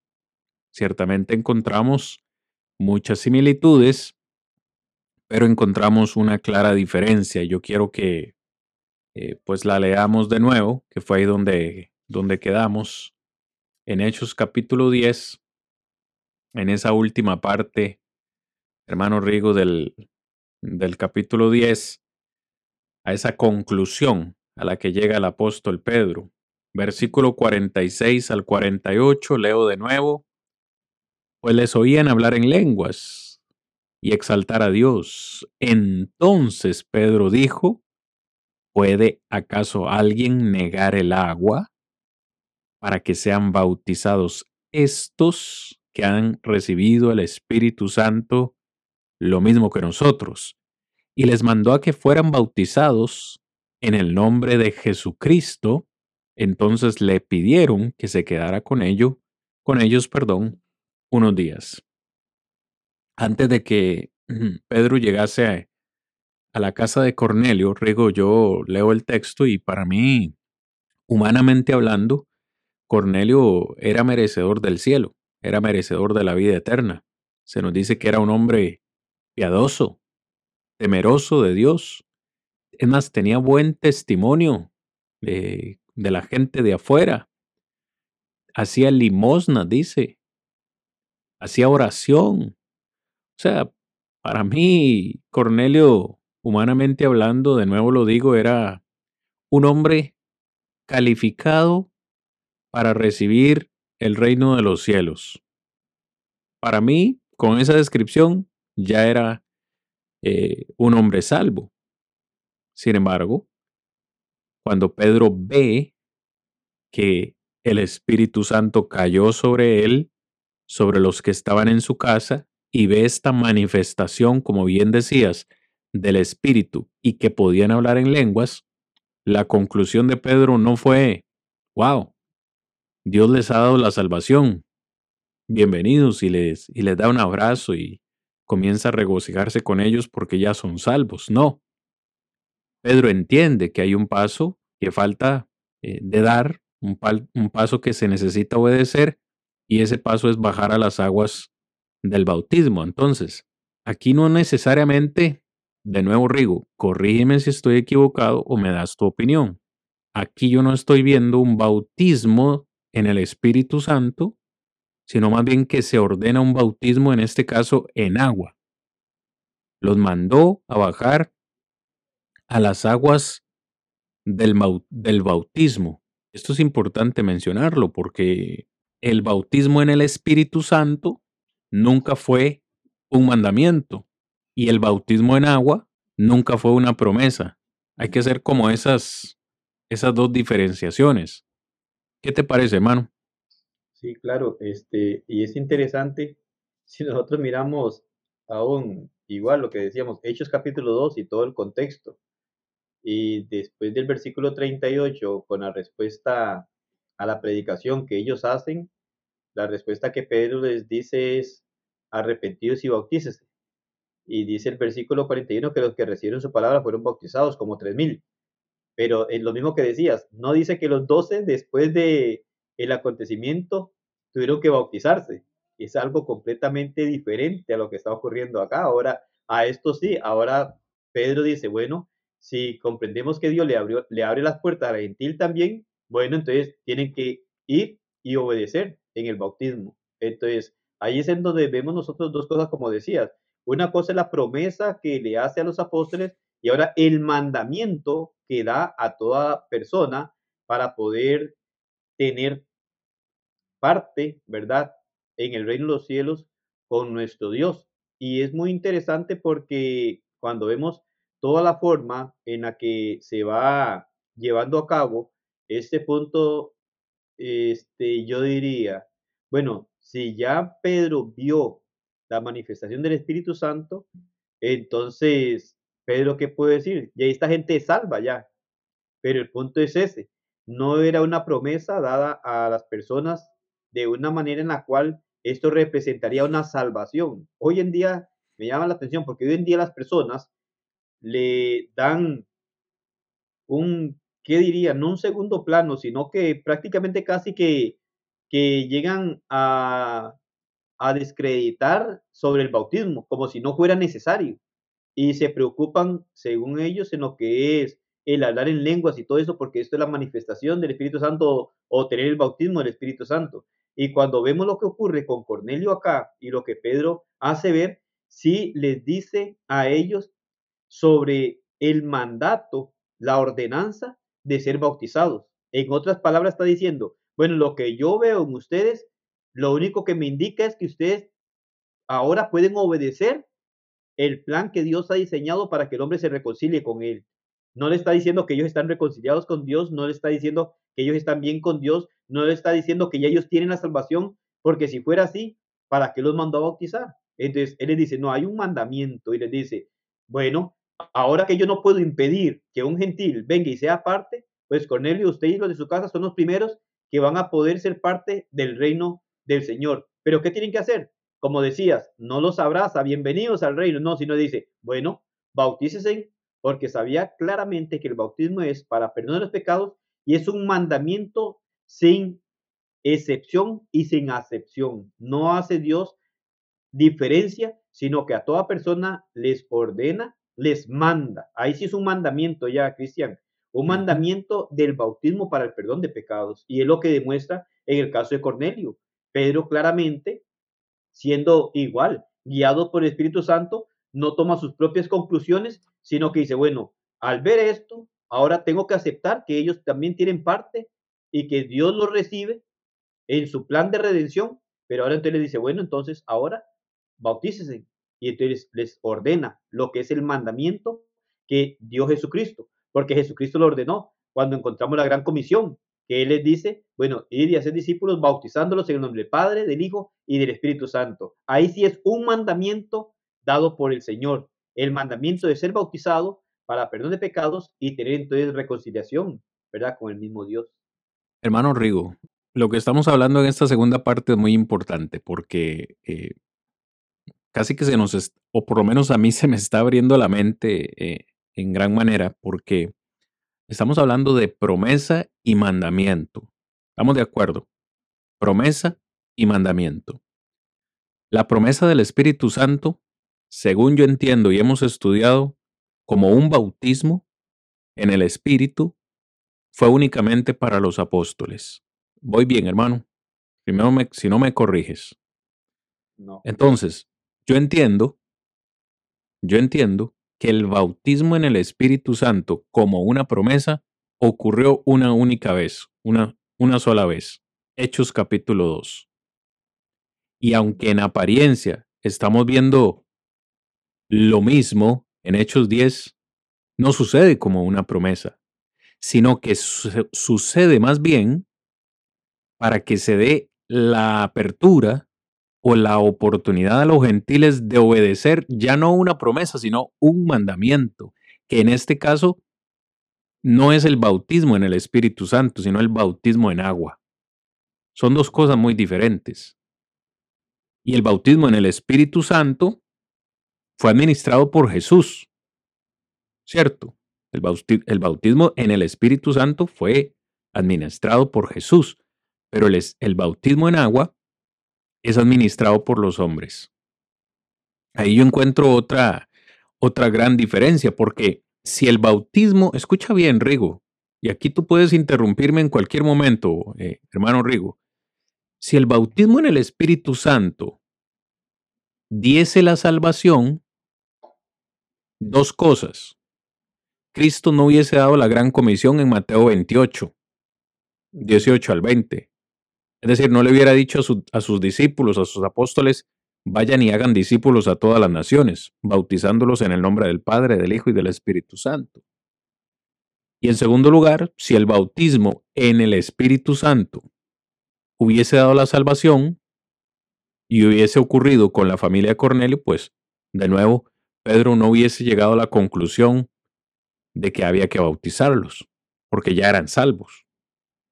¿Y por qué hago esta aclaración, Rigo? Porque otra vez mencionabas hace un momento en el mundo religioso de hoy, en muchas denominaciones, al parecer este bautismo en el Espíritu es la evidencia de que se ha sido escogido por Dios para, para ser salvo.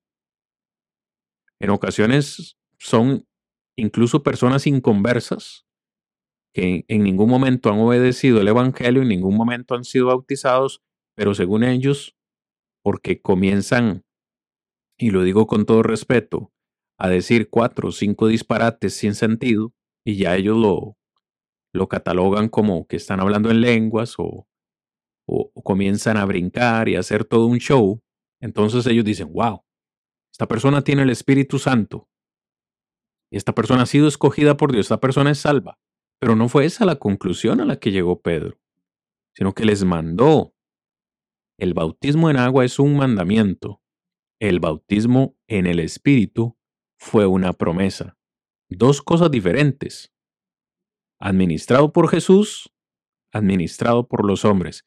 Y cuando digo administrado, espero que se entienda que el bautismo en agua tiene que ser ejecutado por, por un ser humano. Mm, no sé si me estoy dando a entender, hermano Rigo. Sí, claro. E, ese el mismo sentido que nosotros podemos mirar. Y otra cosa que con lo que decías, que digo yo, bueno, si el bautismo del Espíritu Santo es el que da salvación, entonces, según lo que encontramos nosotros en todo el Nuevo Testamento, tendríamos problemas muchos, bueno, la gente de hoy en día, porque los únicos que, que serían salvos serían los apóstoles, porque fue a quien se les prometió el bautismo en el Espíritu Santo, de ahí a nadie más. De hecho, cuando miramos el caso de, Cornelio, lo que ocurre, entonces, y miramos y como hemos dicho y mencionas también, que son dos eventos completamente diferentes en realidad, y que si el Espíritu Santo es el que va a aprobar, el bautismo del Espíritu Santo es el que va a aprobar una salvación, pues tendría que haber más evidencia de que esto ocurrió porque puedes mirar todos los casos de conversión, por ejemplo, en el libro de los hechos, y no se da un evento más que haya ocurrido de esta manera. No se da ningún evento de esta manera, sino que se dan los eventos donde cumplieron el mandamiento que ordenó nuestro Señor, que es el ser bautizado para el perdón de pecados, que se da desde el primer caso en Hechos capítulo 2, versículo 38, bueno, versículo 41, los que reciben la palabra y obedecen. Entonces, de ahí en adelante, todos los casos de conversión no hay mención alguna ni evidencia en donde diga que ellos recibieron un bautismo del Espíritu Santo, únicamente en Pentecostés, los apóstoles. Y el caso que ocurre con Cornelio, en donde el caso nos muestra la manifestación de que esta manifestación daría prueba a que tanto Pedro como los judíos reconocieran que los gentiles tenían parte dentro del reino. Ahora, para poder entonces culminar con esto, Pedro les dice, bueno, ahora sí, les manda a que sean bautizados porque este es el mandamiento para todo ser humano. Es el mandamiento que nos reconcilia, es el mandamiento en donde se llega a tener el perdón de pecados, es ahí en donde la sangre de Cristo hace, ¿verdad? La limpieza en nuestra vida. Es ahí en donde ya somos, como dice Pablo, trasladados de las tinieblas al reino de su amado Hijo. Es ahí en donde hace ese cambio. Pero en ninguna parte del Nuevo Testamento encontramos sobre el bautismo del Espíritu Santo haciendo un cambio espiritualmente hablando en la vida de la persona, sino que más bien se dio esto como promesa a los apóstoles con los propósitos que ya miramos y que luego todos los que obedecen no cumplen este propósito, porque ahora más bien son guiados por lo que se ha revelado por medio de aquellos instrumentos que Dios utilizó. Entonces, ahí es en donde vemos que uno, como decías, lo administra el mismo Señor, ¿verdad? Hablando de Dios directamente, ¿verdad? Con los apóstoles, y después de allí, todo caso de conversión en donde necesitó la persona ser bautizada, siempre me, dio un humano para zambullir a la persona que estaba obedeciendo las normas establecidas por el Señor. Y es que, hermano Rigo, otra vez hay mucha confusión en el mundo religioso. Eh, debemos incluso hasta entender, eh, creo yo, a las personas porque están tan confundidas con tanta doctrina, con tanta enseñanza equivocada. Eh, cuando uno estudia un poquito la palabra, el Nuevo Testamento y también el Antiguo Testamento, encontramos que incluso en tiempos bíblicos, creo que por ahí hay un texto en Hebreos donde eh, se menciona eh, el escritor a los hebreos acerca de la doctrina de bautismos, ¿verdad? En, en, plural. Tal vez recuerdes el texto. Eh, entendemos que en tiempos bíblicos existían varios, varios bautismos. Si mal no recuerdo, existían por lo menos unos seis o siete tipos de bautismos. a mencionar, por ejemplo, el bautismo, el bautismo de Juan, el bautismo, eh, incluso dice Corintios 15, el bautismo por los muertos, o el bautismo de, los muertos, el bautismo, como menciona Juan, el bautismo en fuego, el bautismo en el Espíritu Santo, incluso se hace una analogía eh, del Antiguo Testamento, eh, del bautismo del pueblo de Dios en la nube, cuando, cuando cruzan el mar. Algunos interpretan esto como el bautismo, ¿no? Cuando pasaron el mar en seco con las aguas a ambos lados eh, y con la nube que les iba eh, protegiendo de día, de noche, etc. Parece ser que hay varios tipos de bautismos en el Nuevo Testamento o por, lo, o por lo menos que en tiempos bíblicos se hablaba de ellos. Pero cuando Pablo le escribe a los Efesios, y lo tengo acá en la presentación, cuando Pablo le escribe a los Efesios en el capítulo 4, versículo 5, les dice un solo Señor, una sola fe, un solo bautismo. Es decir, ya para cuando Pablo, hermano, le escribe a los Efesios, les deja ver que está en vigencia un solo bautismo. Si sacamos como, como conclusión que habían unos seis, siete bautismos que en ese tiempo se predicaban o se hablaba como, como doctrinas, ¿A cuál de todos ellos se está refiriendo Pablo? ¿Cuál es el más importante o cuál es el único bautismo? ¿Será el bautismo de Juan, el bautismo en el Espíritu Santo, el bautismo en fuego, el bautismo en agua? ¿Cuál es el bautismo al cual hace referencia Pablo? Creo que, eh, sin temor a equivocarme, hace referencia a ese bautismo, al único bautismo que nos pone en Cristo porque el bautismo, de nuevo, en el Espíritu Santo, no nos pone en Cristo. El único bautismo que nos pone en Cristo es el bautismo en agua. Romanos capítulo 6, versículos 1 al 4 y Gálatas capítulo 3, versículos 26 eh, y 27. Únicamente el bautismo en agua nos pone en Cristo. ¿Para qué digo todo esto, Rigo? En primer lugar, pues, para decir esto que estoy diciendo, el bautismo en fuego no nos da la salvación. No nos da la salvación. Lo único que nos da salvación es el bautismo en agua. Para decir también que el único bautismo que está en vigencia hoy en el año 2024 en el cual estamos predicando este, este episodio o, o estamos publicando este episodio, el único bautismo vigente es el bautismo en agua, el bautismo de la gran comisión de Mateo capítulo 28, 28 18 al 20. Pero ¿cómo podemos hacerle entender esto a las personas?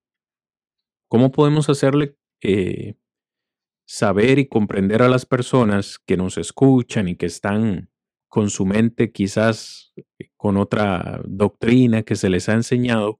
¿Qué podríamos decirles? ¿Qué más podríamos decirles, hermano Rigo, para poder, no nosotros, sino convencerles con la palabra de que están en un error?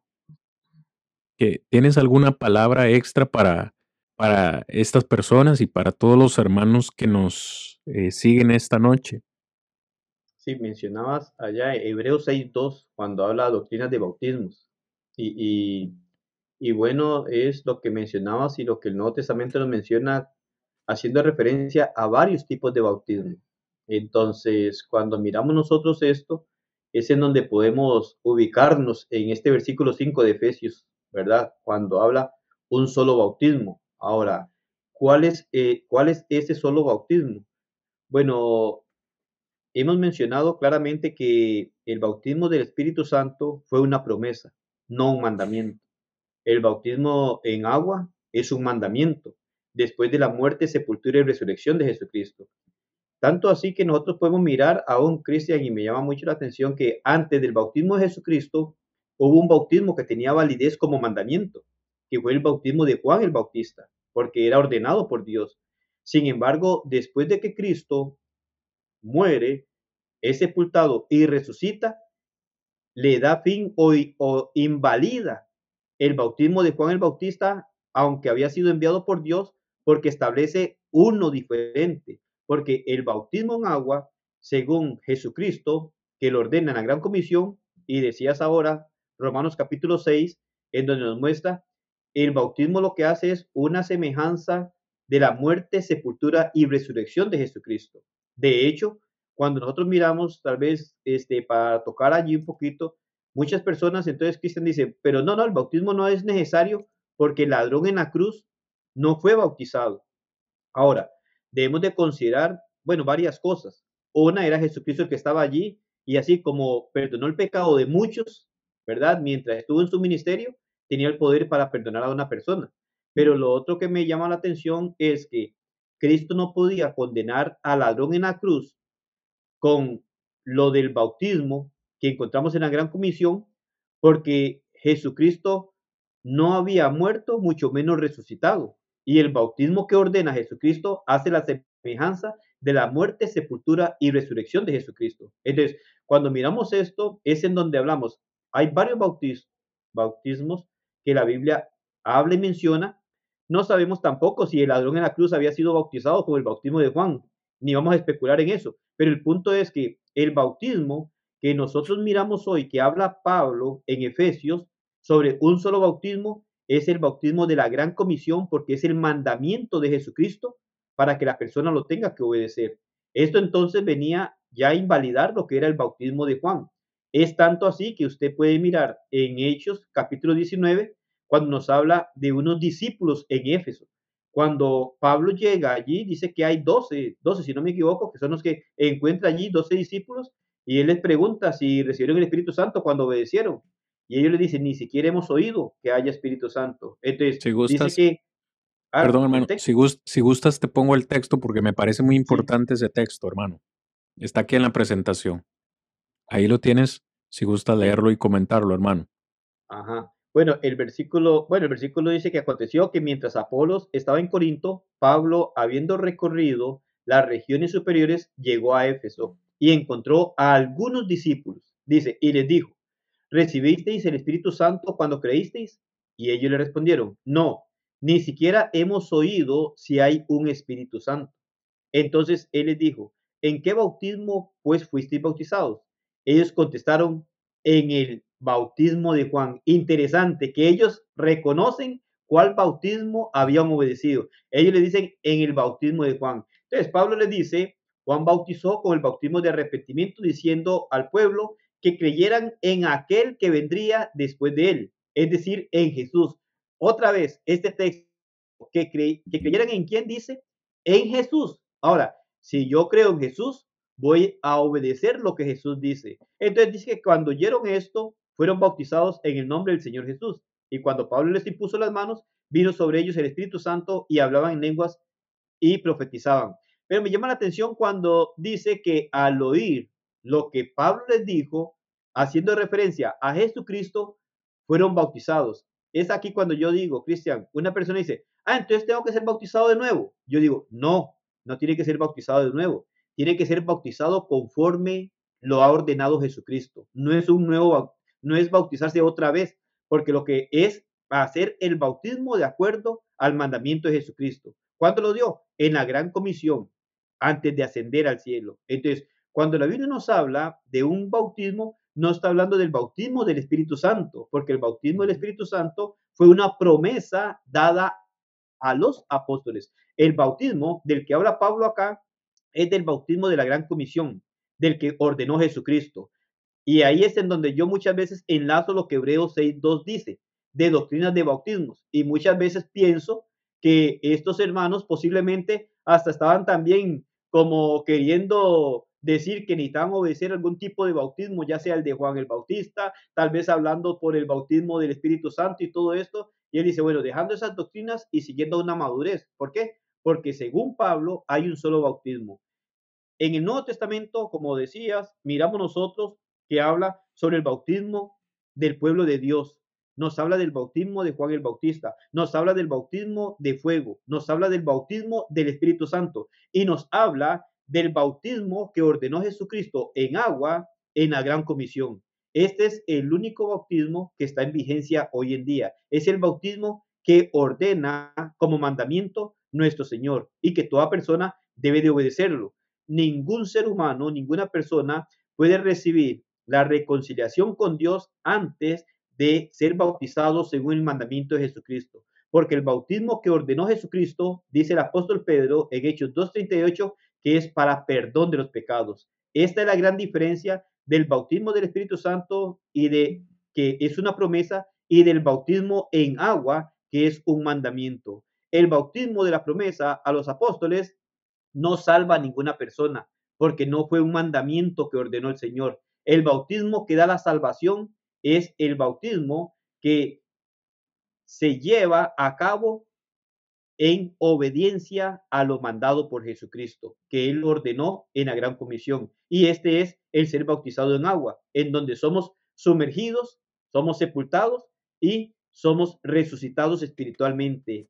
Es ahí en donde hacemos la semejanza de la muerte, sepultura y resurrección de Jesucristo. Aún, como decías antes, Hechos capítulo 10, versículo 1 y versículo 2 nos habla de un hombre que, como decimos nosotros, tenía el cielo ganado.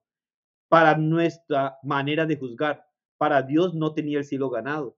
Por eso utilizó a Pedro para que fuera y le expusiera la necesidad de ser bautizado para el perdón de sus pecados. Porque si este hombre, con su buena vida, su buena reputación, su buena manera de vivir, no tenía la salvación y necesitó del bautismo, es porque el bautismo es el mandamiento que ordena Jesucristo para el perdón de pecados. Ninguna persona, por buena que sea, ni porque diga que fue bautizado con el Espíritu Santo, tiene la salvación. Es el caso de el mismo Cornelio. Recibió una manifestación del Espíritu Santo, pero no quería decir que estaba bien con Dios. Imagínate, Cristian, tenía buena reputación, hacía limosnas, hacía favor con todo el pueblo, era una excelente persona, se manifiesta el Espíritu Santo de la manera que lo hizo, que hablar en lenguas, y todavía este hombre no era salvo, porque Pedro tuvo que decirle, usted tiene que obedecer el mandamiento de ser bautizado en agua para tener el perdón de sus pecados. Sí, hermano Rigo, y precisamente yo quería, eh, o quise más bien que leyéramos el texto de, de Efesios 19 porque es un excelente, es un excelente texto y un excelente ejemplo. Estos doce discípulos eh, echaron mano de lo que tenían o de lo que conocían, en este caso el bautismo de Juan que fue un bautismo que estuvo en vigencia y tuvo su, vamos a decir, su eficacia durante un tiempo. Claro está, una vez que Jesucristo viene, deja su mensaje, muere en la cruz, asciende y, comienza en, vigencia el Nuevo Testamento, las cosas cambian. Y, y ellos lo entendieron. Cuando Pablo les predica acerca de Jesucristo, automáticamente, sin pensarlo dos veces, vuelven a ser bautizados, ahora con el bautismo en el nombre de nuestro Señor Jesucristo. Y comenzaron, obviamente con la imposición de Pablo, que ese ya es otro tema que pues se las trae, podemos desarrollarlo e, en, otra lección. Con la imposición de las manos reciben el poder del Espíritu Santo y comienzan a hablar en lenguas. Pero ha sido, ha sido un excelente tema, el del día de hoy. Yo creo que es claro. Hemos presentado, como en cada episodio, suficiente evidencia bíblica de los eh, acontecimientos cuando ocurrió el bautismo del Espíritu Santo, Hechos capítulo 2 aunque vemos algo similar, en Hechos capítulo 10 sucede con un propósito diferente. Y el propósito es para que se obedezca al bautismo en agua, que sí es un mandamiento para todos los seres humanos. Yo quisiera terminar, Rigo, el, episodio del día de hoy de nuevo con la profecía de Joel. Porque de nuevo, de nuevo a alguien le podría quedar duda al leer la, la profecía de Joel. Joel dijo, derramaré mi espíritu sobre toda carne.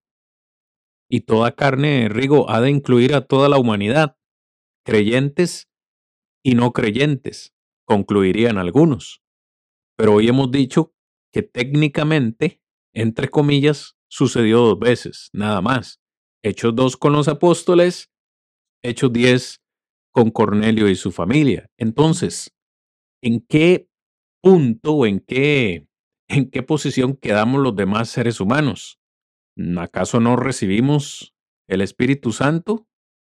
Porque Joel me dijo que derramaría el Espíritu sobre toda carne. Entonces, ¿cómo es el asunto? ¿Cómo es, cómo es la situación ahí? ¿Cómo explicaríamos esa aparente contradicción? Yo creo que la respuesta no es tan complicada, pero sí es extensa. Y es precisamente de lo que vamos a comenzar a hablar la próxima semana. Hice toda una, una conclusión para que sirva de introducción la próxima semana, porque cuando Joel dice, derramaré mi espíritu sobre toda carne, Joel no nos dice cómo. Digo, Dios puede derramar su espíritu de muchas formas. Y tú lo has mencionado varias veces en el episodio de hoy. Bueno, en el, en el primer siglo, la forma que utilizó el Señor fue directamente. Desde el cielo en Hechos 2. Desde el cielo en Hechos 10. Después de ahí, el otro método que utilizó el Señor fue mediante la imposición de las manos de los apóstoles.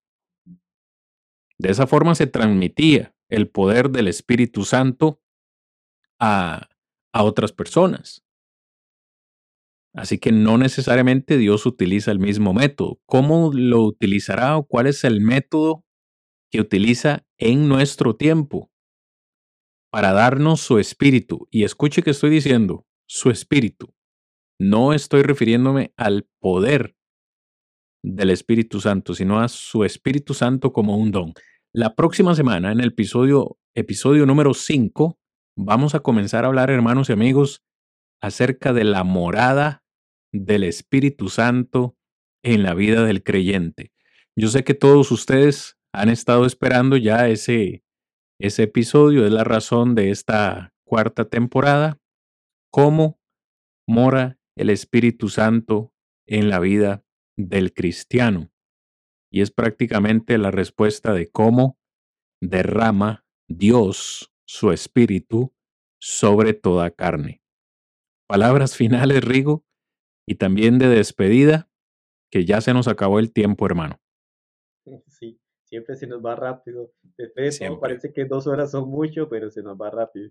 Y ahorita nos empiezan a pedir tres horas.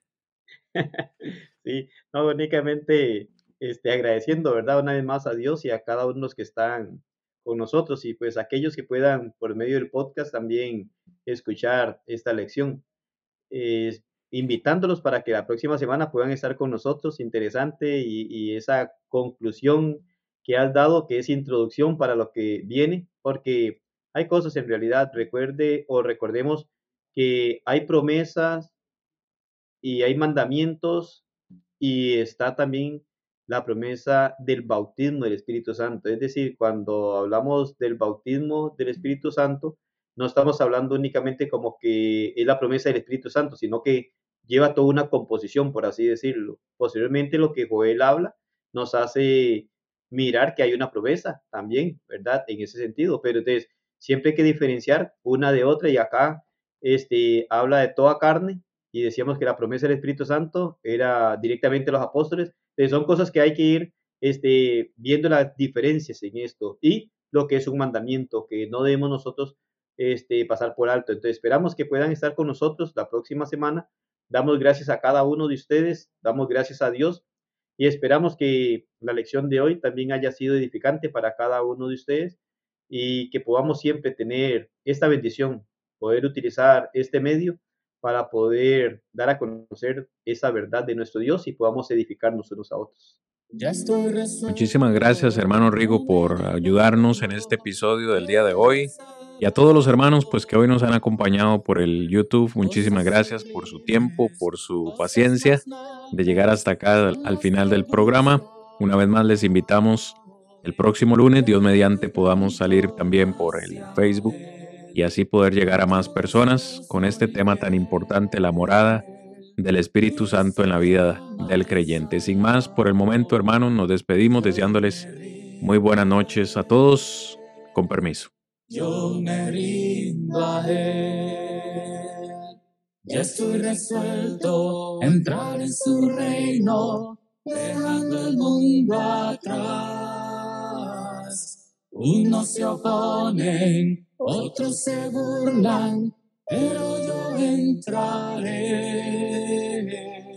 Ya voy pronto hacia Él, pronto gozoso y fiel.